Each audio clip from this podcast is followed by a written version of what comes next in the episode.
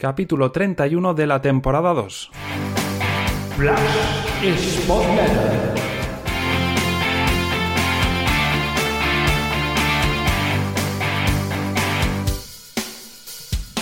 Hola, ¿qué tal? Spotletters me he esperado algún día para grabar esta entrega ya que no quería grabar en caliente después de la decepción de la imagen exhibida por el Sporting ante el filial de la Real Sociedad en el Molinón. Es la tercera derrota consecutiva en casa, son ya seis jornadas sin vencer, una victoria en las últimas nueve jornadas. El equipo en Zaragoza emitía las primeras señales de preocupación porque hasta entonces habían fallado los resultados pero no la imagen. En Zaragoza era la primera vez, como digo, que emitía señales de preocupación el equipo en cuanto a juego. Y el otro día en el Molinón creo que el que empieza a emitir señales de preocupación es el entrenador. Y me duele decirlo porque creo que ha construido algo importante en la temporada y pico que lleva en el banquillo sportinguista. Le ha dado al equipo identidad, le ha dado un juego además esta temporada más vistoso, pero en las últimas jornadas se está demostrando quedarse estancado o incluso estar involucionando. Ya digo que me duele decir esto porque creo que David Gallego es un gran entrenador, que ha conseguido cosas muy positivas hasta ahora, pero creo que el otro día la victoria se asienta más desde lo táctico y después ya arrastrando a lo anímico que desde otra vertiente. No creo que sirvan las excusas de las numerosas ausencias y bajas porque enfrente estaba un filial con las mismas bajas o más, y es un filial, insisto, y por tanto no caben excusas. Es cierto que dos de los futbolistas que jugaron y por lo que se pudo ver debieron jugar tocados, Aitor y Berto, pero ahí está el atrevimiento del entrenador de haber apostado por gente joven que estuviera en condiciones y además gente joven que después lo demostró en, los escasos minutos que tuvo que llega con un ímpetu más, con esa ilusión de debutar, que no llega viciado de los últimos resultados del primer equipo de la última jornada, porque no están en esa dinámica, y que pueden aportar algo fresco y sobre todo que aportan en su posición. Iba a hacer una entrega previa al partido, pero como estaban en duda el concurso de Aitor y Nacho, eh, perdón, de Aitor y de Berto, preferí no hacerla. Pero la duda era si Gallego iba a apostar por ser un poco más valiente con un cambio de nombres o incluso de dibujo, o si iba a ser más conservador. Y al final optó por esto segundo. Quiso prácticamente tener a los futbolistas del primer equipo, eh, estuvieran tocados o no, tuviera que ponerlos fuera de puesto como en el caso de Nacho o no, que apostar por un cambio de dibujo, ya que si no tienes extremos podías haber hecho un dibujo similar al que hizo la Real Sociedad B, con dos carrileros y así solo necesitabas, digamos, un hombre en cada banda. Y total, a lo sumo, cuando pones dos en banda, el extremo en realidad se está yendo hacia adentro, con lo cual no iba a cambiar en demasía en, en, ese sentido, sí en reforzar más el centro del campo y sí en quizás hacer una salida por atrás con tres centrales para fortalecer esa sangría que está siendo las últimas jornadas que el Sporting no deja de encajar goles y por tanto no deja de estar por debajo en el marcador. Y es muy clave cuando este equipo está por debajo en el marcador o cuando está por encima. Creo que es un equipo que a favor de viento es muy bueno, tiene futbolistas que pueden aprovechar el estar por delante del marcador porque el rival se abre más, sale más, te deja más espacios, tienes esa confianza de que vas con el marcador a favor y en cambio cuando tienes que remontar un resultado adverso en lo mental y en lo futbolístico, porque el rival se encierra más y te deja menos espacio, tienes que hacer un juego más eh, estático de posición, asentado en campo rival, con, con menos espacios, como digo, pues el equipo lo nota. Y lleva muchas jornadas jugando por debajo en el marcador y lleva muchas jornadas con déficit de gol. Me parece que son dos goles a favor en las últimas seis jornadas y esto está pesando demasiado en el equipo. Parece ser que desde que ha llegado David Gallego es inamovible su idea. Y está bien creer en un estilo, creer en una identidad y creer en un dibujo. Pero tenerlo inamovible sí o sí, pase lo que pase, vayas por delante, vayas por detrás, juegues en casa, juegues fuera, de inicio, mm, durante el transcurso del partido. Y es que en este encuentro se vio que Xavi Alonso tenía muy estudiado al Sporting y si bien yo creía que debía haber cambiado el dibujo por las ausencias gallegos, es decir, por circunstancias propias, Después, y así lo puse en un tuit en el descanso, creía que Gallego debía modificar ese dibujo para combatir lo que le había planteado Xavi Alonso, que fue muy inteligente y que supo incomodar mucho al Sporting. La Real Sociedad B, eh, Xavi Alonso, eh, dispuso En defensa un 5-2-3. ¿Esto qué implicaba? Muy fácil. Los cinco de atrás se emparejaban con los cinco futbolistas que suele tener estático en ataque el Sporting y le ahogaba los espacios, no había espacios. Encima tenía dos medios centros por delante para que por ahí no aparecieran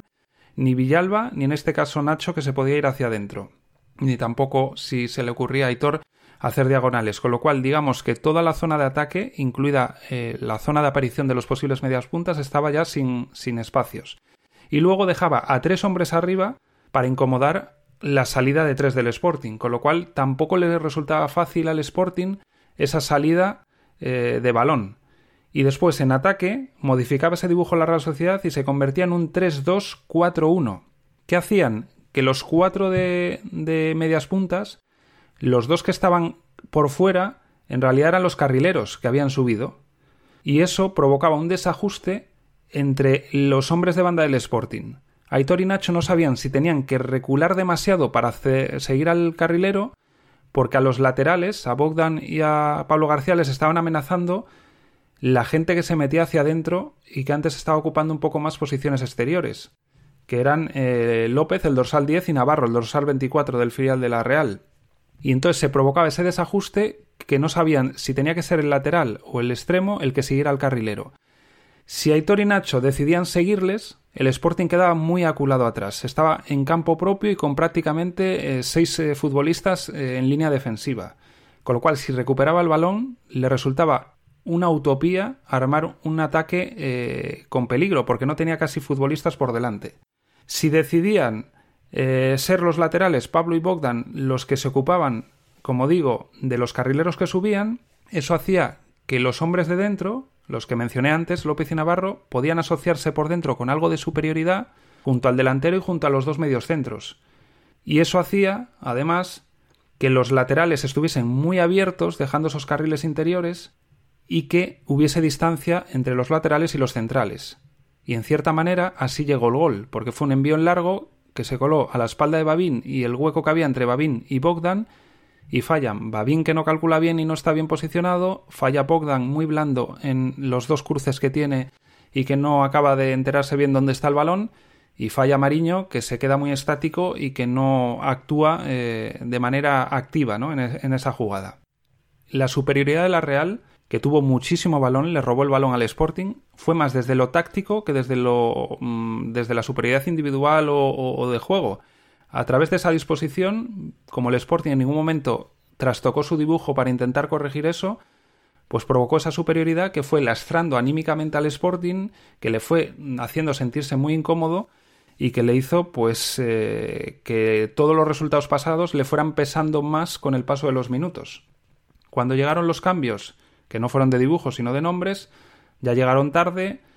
y como digo, lo anímico acabó pesando mucho. Y después otra superioridad que tenía la Real Sociedad B era que con esa salida con tres atrás y los dos carrileros abiertos, Berto y Villalba se desgastaban inútilmente. Eh, estaban corriendo constantemente para no presionar nada, con lo cual la presión alta les desgastó y, no sirvió prácticamente para nada y creaba además cierta distancia con Pedro y con, con Rivera. Un Rivera que no tenía ritmo para aguantar demasiado en el partido y ahí se vio que acabó teniendo que pedir el cambio que en muchas eh, circunstancias sí que aportó cosas, eh, algunos cruces, algunas ayudas, pero se le vio todavía algo perdido en el esquema de salida de balón. No se le veía claro las ideas de cuándo tenía que, que lateralizar para ayudar en la salida, cuándo tenía que meterse por dentro, cuándo tenía que retrasarse más, cuándo tenía que esperar más hacia el círculo central y eso es algo que con el paso de los partidos tiene que ganar para, para incorporar un efectivo más y con, con importancia en, en, el equipo.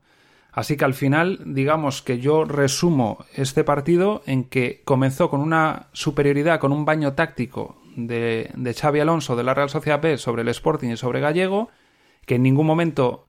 lo corrige, lo modifica o intenta frenarlo de, de alguna manera, y después con el paso de los minutos y ya cuando llega al 0-1 se traduce en, en un, eh, digamos, eh, desgaste anímico mental eh, que va siendo mayor en cada jornada porque no llega el gol, no llegan los triunfos y cada vez va pesando más. Y era importante ganar este partido por el calendario que se le avecina al Sporting, porque fuera de casa tiene un calendario peliagudo en las próximas jornadas. Visita primero a la Ponferradina, después eh, visita a Las Palmas y por tanto era importante que el Sporting sumara en, en casa, donde tiene que volver a hacerse fuerte, porque fuera no está consiguiendo los resultados y como digo, ese calendario cercano eh, no atisba esperar buenas, eh, buenos resultados, porque después incluso de, de, Ponferradina y Las Palmas es Ibiza, Málaga y Valladolid, las salidas del Sporting. Luego Mirandés, o sea, tiene demasiadas salidas consecutivas complicadas y en cambio en casa tenía Real Sociedad B, en 15 días fue Labrada y después Huesca. Es cierto que el Huesca va enganchándose poco a poco, pero digamos que no es de los cocos cocos ahora mismo en casa, pero ese doble duelo Real Sociedad de Fuenlabrada era una oportunidad importante a tenor de lo que le toca enfrentarse fuera de casa al, Sporting. Ahora solo queda que el Sporting intente resetear pronto, que intente eh, ir a Ponferrada con, con, mentalidad de ganar y con eh, jugadores recuperados y con eh, una idea del entrenador que no signifique seguir enquistado en un dibujo, en hacer unos cambios siempre los mismos a partir de los mismos minutos y no dar su brazo a torcer en, otras ideas, y esto no significa tener que borrar o cambiar radicalmente todo lo que ha hecho hasta ahora. Es más, creo que sería contraproducente empezar a dar bandazos, un partido jugarlo con cinco centra, con cinco defensas, otro con cuatro, no. Significa que hay momentos de partidos o rivales concretos que se tienen que tener eh, trabajados y listos para poner en disposición determinados esquemas o determinados eh, mm, planes alternativos. Esto no quiere decir que haya que, como digo, cambiar radicalmente el estilo, eh, los dibujos ni, ni, los futbolistas. Es cierto que tienen que empezar a entrar más futbolistas en acción, porque a muchos ya se les empieza a notar con menos piernas frescas, otros no acaban de tener los minutos para dar ese rendimiento durante mucho tiempo, y si no van entrando en juego, pues nunca lo van a alcanzar. Así que mm, lamento, pues eso, tener que tener una, un tono más crítico, más negativo, más pesimista, pero es lo que pienso. Pienso que en Zaragoza el Sporting empezó a emitir señales de preocupación en cuanto a juego, en cuanto a colectividad, y que en el encuentro del pasado viernes en el Molinón el que empieza a emitir esas señales es David Gallego muy lejos eh, creo que está esa situación para pensar en destituciones, salidas y demás, pero sí para que él cambie el chip y procure no enquistarse, como digo, en, esas ideas y ser un poco más valiente en elecciones de once, en sustituciones, en probar nuevas cosas. Y después, eh, toda esta sensación de impotencia todos estos problemas de juegos eh, se observan claramente, por ejemplo, en Villalba. Le vimos el otro día desesperado, haciendo espavientos con compañeros, con el árbitro, acaba amonestado, no acabando de encontrar su sitio. Y esto nos recuerda mucho a lo que le pasó eh, durante buenas partes de sus temporadas a Manu García. Cuesta mucho que el hombre creativo de media punta acabe entrando en juego, acabe creando, cuando el equipo en lo colectivo no consigue generar los contextos y no está bien, no están dinámicas positivas, porque repito, este equipo individual y colectivamente va muy bien, con viento a favor y le cuesta más con viento en contra.